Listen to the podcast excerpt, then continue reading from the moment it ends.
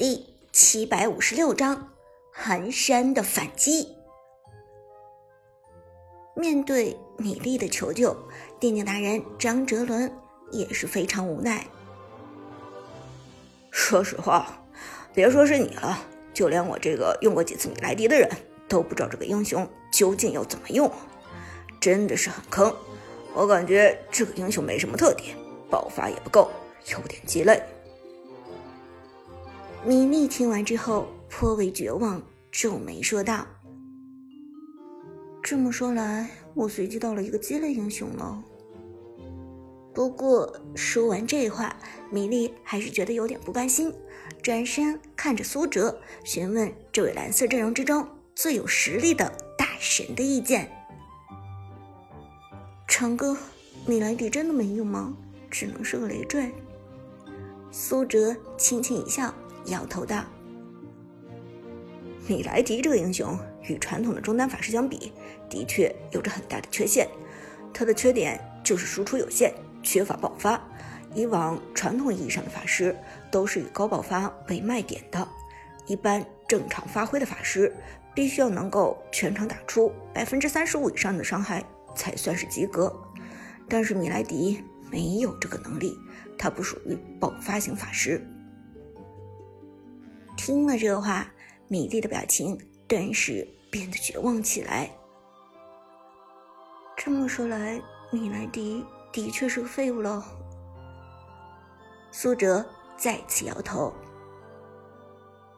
不，米莱迪不算是高爆发法师，这并不意味着米莱迪就是个废物。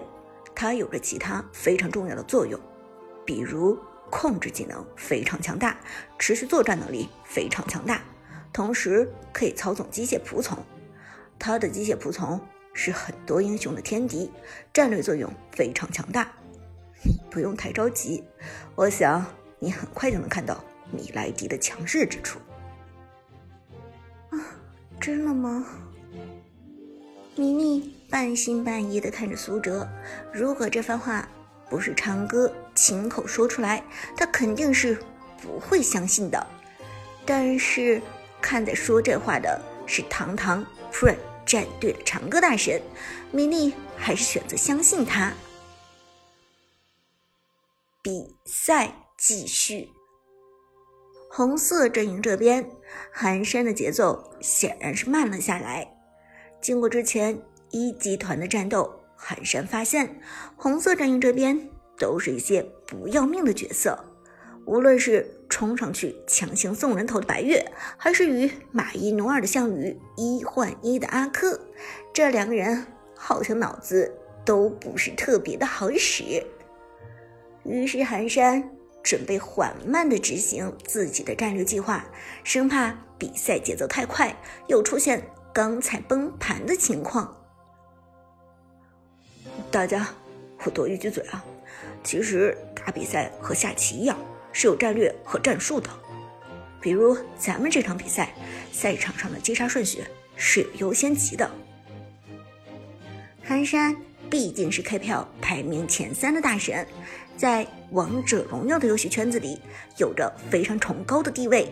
现在寒山亲自站出来现身说法，就连白月这么狂傲的人都不由得买个面子。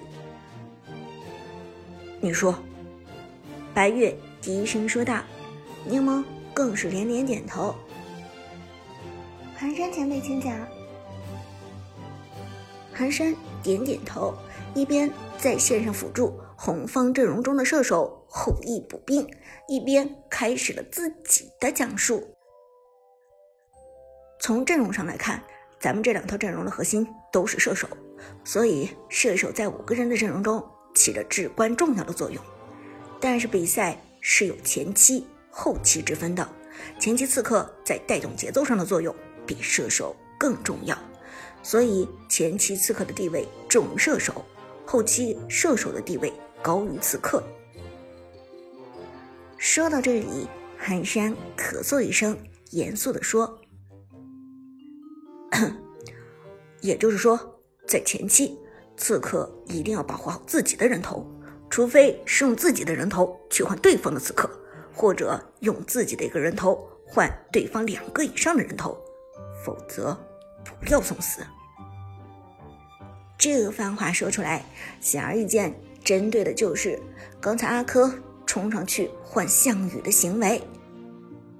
首先，阿珂是个刺客，在前期的作用远远大于对面一个菜鸡边路。其次，你阿珂拿了红 buff，等级上对项羽又有碾压，有着这么好的资源，不去带节奏，反而一换一换掉一个项羽。这不是有病吗？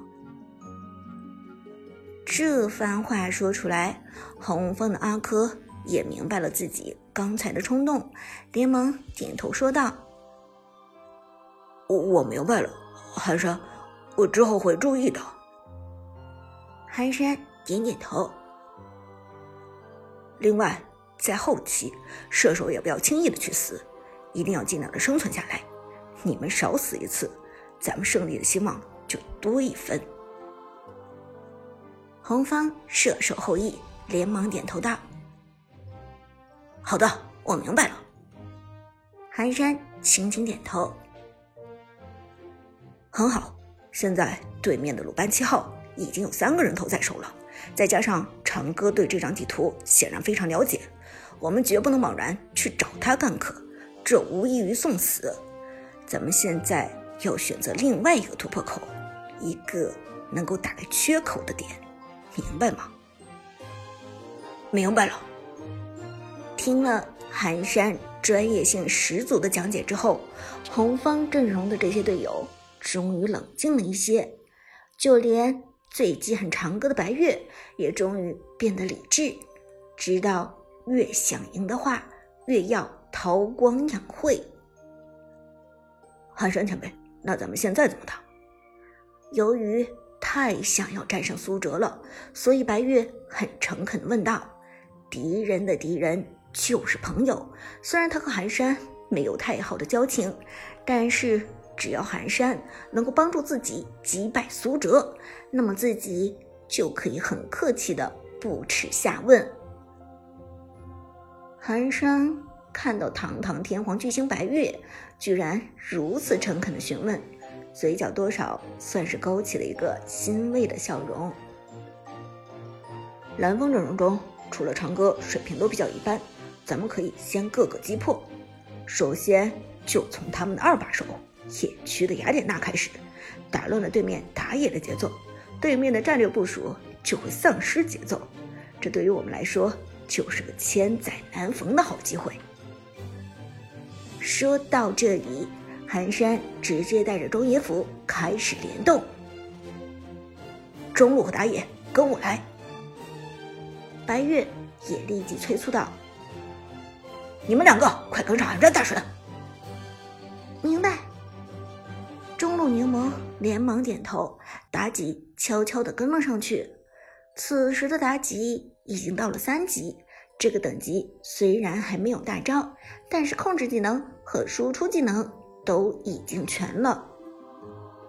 至于刺客阿珂，虽然冒失的送了一次人头，但是毕竟拿下了红蓝两个 buff，现在的情况还是很不错的。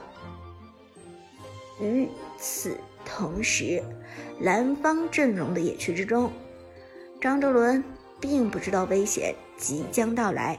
还在潇洒的清理野区，在他看来，有长歌大神刚才的一波三杀，至少就是威慑住了敌人。敌人想要过来偷袭，那是万万不可能的事情。哼，管他什么寒山白月，鲁班七号照样三杀。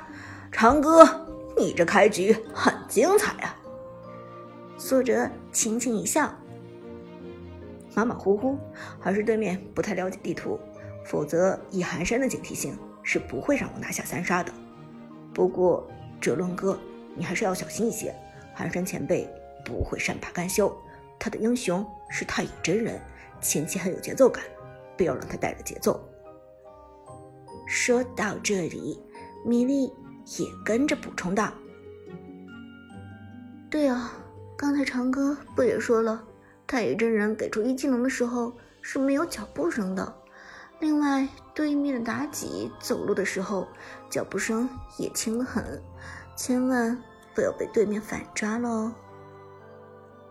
张哲伦哈哈一笑，哈，放心放心，我没那么容易被抓，我可是老狐狸一条呢。而就在这时，米莉赫然发现，原本和自己对线的妲己不见了。糟糕，妲己不见了！你们各路小心，千万不要被妲己偷袭。米莉这句话说的，苏哲、张哲伦都是一惊，因为两个人都明白，寒山绝不是那种坐以待毙的性格，而。此时的张哲伦正在野区之中打野，自己孤身一人的状态是最危险的。哲伦，小心，他们肯定是去找你了。苏哲沉声提醒道：“他实在是太了解寒山了。寒山是个稳重的人，绝不会在摸清楚真人版王者荣耀地图之前，就贸然冲过来挑战苏哲这座巍峨的高山。”而除了苏哲之外，蓝色阵容之中实力最强大的就是张哲伦的刺客雅典娜了。另外，如果前期利用太乙真人的压制能力将雅典娜给死死压制住，蓝方阵容这边的节奏肯定会乱套。综合考虑，张哲伦最危险。哲伦，野怪不要了，先回现场猥琐发育，小心他们。苏哲沉声说道。可惜这句话并没有说完的机会，话音未落，一颗彩色的心脏便从草丛后面飘了过来，是柠檬妲己的偷袭，而且这一招完全无法被躲开。同时，由于真人版王者荣耀无法看到背后视野的原因，张哲伦。彻底丧失了敌人的视野，被妲己的爱心命中，张哲伦毫无还手之力。控制成功，偷袭到张哲伦的柠檬开心不已。太好了，哲伦哥被我控制住了，寒山大人看你的啦！柠檬欢脱不已，同时推出了一道冲击波。妲己此时的伤害虽然还没有成型，但是对付较为脆皮的雅典娜还是没有任何难度的。下一秒，寒山的太乙真人强势进场，二技能小绿手伸出去扶住雅典娜，冲上来眩晕之后就是一个一技能爆炸。阿珂，现在动手！寒山冷静的指挥道：“整个人俨然如同一位身经百战的指挥官。”对面的阿珂快速走位切过来，背刺成功，打出暴击效果。张哲伦的雅典娜被持续控制，整个人一直处于一个眩晕的状态下，无法动弹。